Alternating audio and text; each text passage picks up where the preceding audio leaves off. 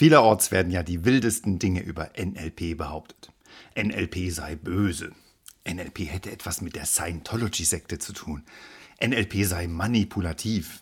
NLP sei dies, NLP sei das und so weiter. Dabei ist NLP gar nichts von alledem. Kann es nämlich auch gar nicht sein. Warum? Kommt gleich. Gehen wir das mal Schritt für Schritt durch. NLP sei böse, heißt es. Aber das kann gar nicht sein, denn böse zu sein ist ein Privileg von uns Menschen. Wir haben das Böse erfunden, das passende Wort dazu kreiert und uns die exklusiven Rechte darauf auf Lebenszeit gesichert. Schauen wir uns doch mal die Bedeutung des Wortes böse etwas genauer an. Das Wort böse kommt vom germanischen Bausja und bedeutet gering oder schlecht. Das Böse ist also so etwas wie der Gegenentwurf zum Guten. Hinter dem Bösen steckt die Kraft, die moralisch falsches Handeln antreibt. Und Moral, das ist die Zusammenfassung von all dem, was richtiges Verhalten ist. Das, was man machen darf. Böse ist damit alles, was nicht richtig ist, was man nicht machen darf oder soll. So einfach. Aber wer hat eigentlich nochmal festgelegt, was man darf und was nicht? Richtig, wir, die Homines sapientes, die sogenannten weisen Menschen. Und auch diese Bezeichnung haben wir erfunden und uns selbst gegeben. Ziemlich schlau, sich selbst als schlau zu bezeichnen. Und wenn man sich mal da draußen umschaut, dann stellt man schnell fest, dass es nicht einmal unter uns Menschen eine allgemeingültige Definition von gut oder böse gibt. Und das fängt schon beim Essen an. Wie wäre es denn mal zur Abwechslung mit britisch Kurzhaar, kross gebraten?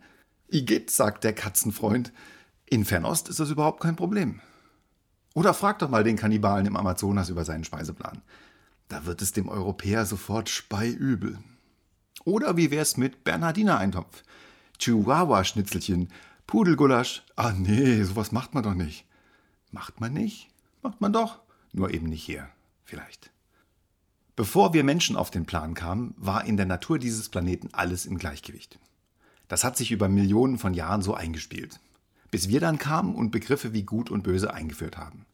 Da wurden unschuldige Tiere plötzlich zu bösen Tieren deklariert und einfach so entfernt. Ja komm, die haben doch total gestört bei Dingens. Wölfe und Luchse haben sich einfach nicht vertragen mit der Viehzucht. Ist doch klar, ne? In Episode 5 vom Storyteller haben wir das ja schon mal beleuchtet. Bienchen sind ja so süß und die machen Honig, das ist gut. Wespen dagegen sind eklig, gemein und böse, da die uns stechen und das tut voll weh. Also sind die schlecht und müssen weg. Soweit nochmal zum Sapiens im Homo. Gut und böse beziehen sich einzig und allein auf Handlungen.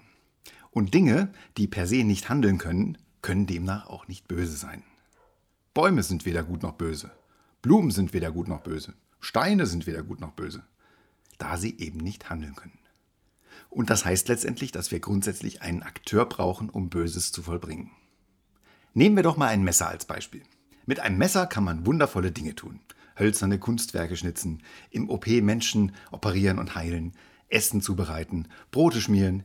Die Liste ist lang. Aber mit einem Messer kann man auch andere Lebewesen verletzen, sogar töten und großes Unheil anrichten. Und hier jetzt meine Frage. Ist das Messer jetzt deswegen böse? Nein, kann es ja gar nicht sein. Böse oder gut kann nur der sein, der das Messer führt. Und da nur Menschen Messer führen können, entscheidet der Mensch darüber, ob das Resultat gut oder böse ist. Aber das Messer selbst kann da gar nichts zu. Das Messer ist und bleibt neutral, so wie die Schweiz. Und genauso wie mit dem Messer ist das mit NLP. NLP ist wie ein Koffer voller mächtiger Instrumente. In den richtigen Händen kann NLP wahre Wunder wirken und die Welt zu einem besseren Ort machen. Und in den falschen Händen kann NLP dazu verwendet werden, großes Leid zu erzeugen. Beides ist möglich. Die dunkle Seite und die andere Seite der Macht, die immer noch keinen Namen hat. Sollte man daher jetzt NLP verbieten? Gute Frage. Aber wenn man das tun würde, dann müsste man auch gleichzeitig Messer verbieten und Steine, denn mit Steinen kann man auch ganz schön viel Unheil anrichten. Und Wasser müsste man verbieten, denn mit Wasser kann man Leute ertrinken.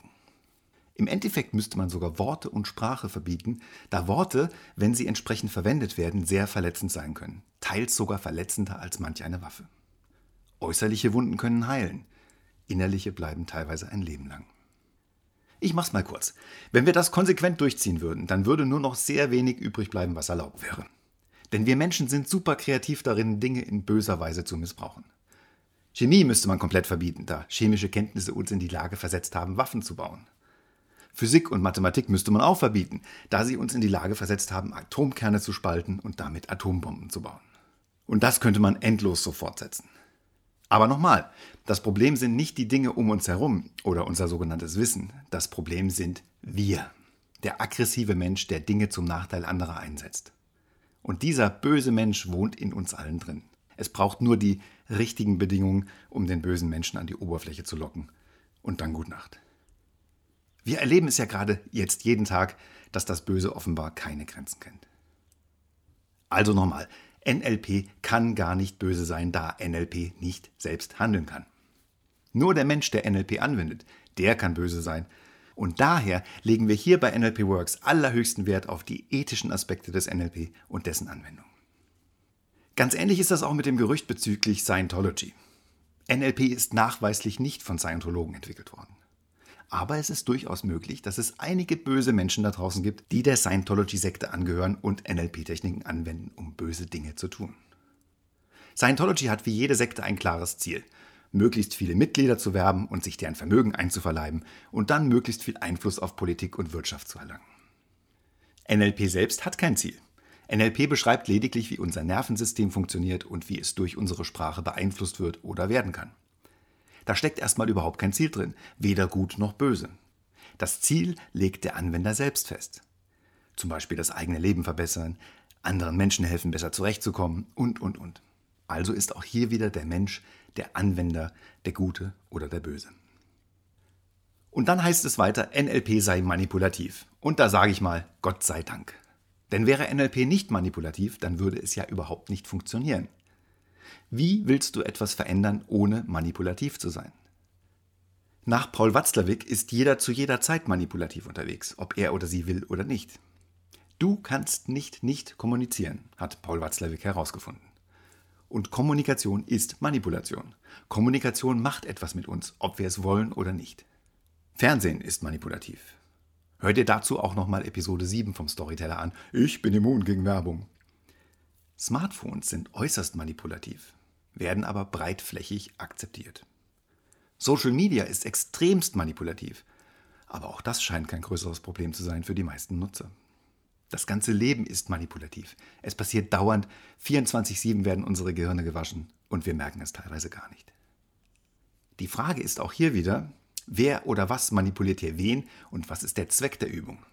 Ist der Zweck der Manipulation, die Welt ein Stückchen besser zu machen, dann ist doch alles in Ordnung. Wenn dich jemand manipuliert und dabei die Mauern in deinem Kopf einreißt und du danach den längst überfälligen Schritt aus deiner Komfortzone herausmachst, der dich endlich beruflich weiterbringt, ist das dann böse? Wenn dich jemand manipuliert und ein paar unsinnige Glaubenssätze zerstört, die dich übelst behindert haben, ist das dann böse? Wenn es dir nachher besser geht, kann das dann böse sein? Ich freue mich auf jeden Fall über jeden, der mein Leben zum Besseren hin manipuliert. Und um es nochmal auf den Punkt zu bringen, das Problem sind nicht die Dinge, Techniken, das Wissen, das Problem sind wir selbst, die Menschen auf diesem Planeten. Und hier zum Schluss noch zwei ganz andere Aspekte von NLP, die sehr häufig übersehen werden. Ein ganz tolles Anwendungsgebiet von NLP ist nämlich die Selbstmanipulation. Hier ist die Frage nach der dunklen Seite der Macht wohl obsolet, es sei denn, du hast den Drang, dir selbst schaden zu wollen. Aber selbst das soll es ja geben, habe ich gehört. Das ist es auch, womit wir uns bei der NLP-praktischen Ausbildung hier bei NLP Works beschäftigen. Mit der Anwendung von NLP bei dir selbst, damit du dein eigener Coach werden kannst, damit du dein eigenes Leben optimieren kannst. Stell dir ruhig mal vor, du hättest die Möglichkeit, Dinge bei dir selbst nach Belieben zu verändern. Nichts in deinem Kopf ist in Stein gemeißelt. Und alles, was in deinem Kopf passiert, passiert, weil du es zulässt. Niemand sonst hat einen direkten Einfluss darauf. Es ist dein Kopf und dein Kopfkino. Du bist die Drehbuchautorin, der Regisseur, du bist die Hauptdarstellerin. Du entscheidest, wer sonst noch mitspielen darf. Du machst die Bühnenbilder, die Kostüme, den Ton. Du verkaufst die Karten, machst das Popcorn und nach der Vorstellung wieder sauber. Alles dir, alles deins. Und wenn das alles dir gehört und deins ist, dann frage ich mich schon manchmal, warum in vielen dieser Kopfkinos noch die falschen Filme laufen. Teilweise sogar in Endlosschleifen. Mit NLP hast du auf jeden Fall die nötigen Tools, damit in deinem Kopfkino nur noch aufregende Blockbuster-Movies laufen. Und das Tolle ist, Selbstmanipulation oder Selbstcoaching kostet pro Stunde genau 0 Euro. Billiger geht's nicht. Und dann stell dir jetzt mal vor, du weißt gar nichts von NLP und plötzlich begegnest du jemanden, der NLP beherrscht und leider von der dunklen Seite der Macht kommt. Ein durch und durch böser Mensch. Charmant nach außen, aber innen eine schwarze Seele. Und dann wirst du nach Strich und Faden auf übelste Weise verarscht und über den Tisch gezogen. Und du merkst es möglicherweise nicht einmal. Oder erst viel zu spät. Klingt nicht so toll, oder? Wie wäre es denn jetzt im Vergleich dazu, wenn du jemandem von der dunklen Seite begegnetest und sofort merketest, dass derjenige dich übelst zu manipulieren versucht? Wenn deine Sinne so geschärft sind, dass du den Manipulationsversuch bereits erkennst, bevor der andere seinen ersten Satz vollendet hat? Und wenn du dann auch noch ganz genau wüsstest, wie du dich gegen die ganzen Darth Vaders und Lord Voldemorts da draußen zur Wehr setzen kannst? Wenn du die Verteidigung gegen die dunklen Künste aus dem FF beherrschen würdest und die gute Seite der Macht mit dir wäre? Das wäre doch ziemlich cool, oder? Und wäre das nicht allein schon ein Grund, sich eine NLP-Ausbildung reinzutun? Nur mal so ein Gedanke. Wir bei NLP Works freuen uns auf jeden Fall auf jeden neuen Padawan. Und bei uns wird bei der Ausbildung zum NLP Jedi Ritter, ich meine natürlich bei der Ausbildung zum NLP Practitioner oder NLP Master, größter Wert darauf gelegt, dass das Gelernte nur zum Wohle der Allgemeinheit und zur Verteidigung gegen die dunkle Seite eingesetzt wird. Schau doch einfach mal bei uns vorbei. https nlpworks.de works mit x oder schreib uns eine Mail an info at nlpworks.de oder ruf einfach gleich an. Es grüßt dich dein Storyteller aus dem NLP Works Küchenschrank.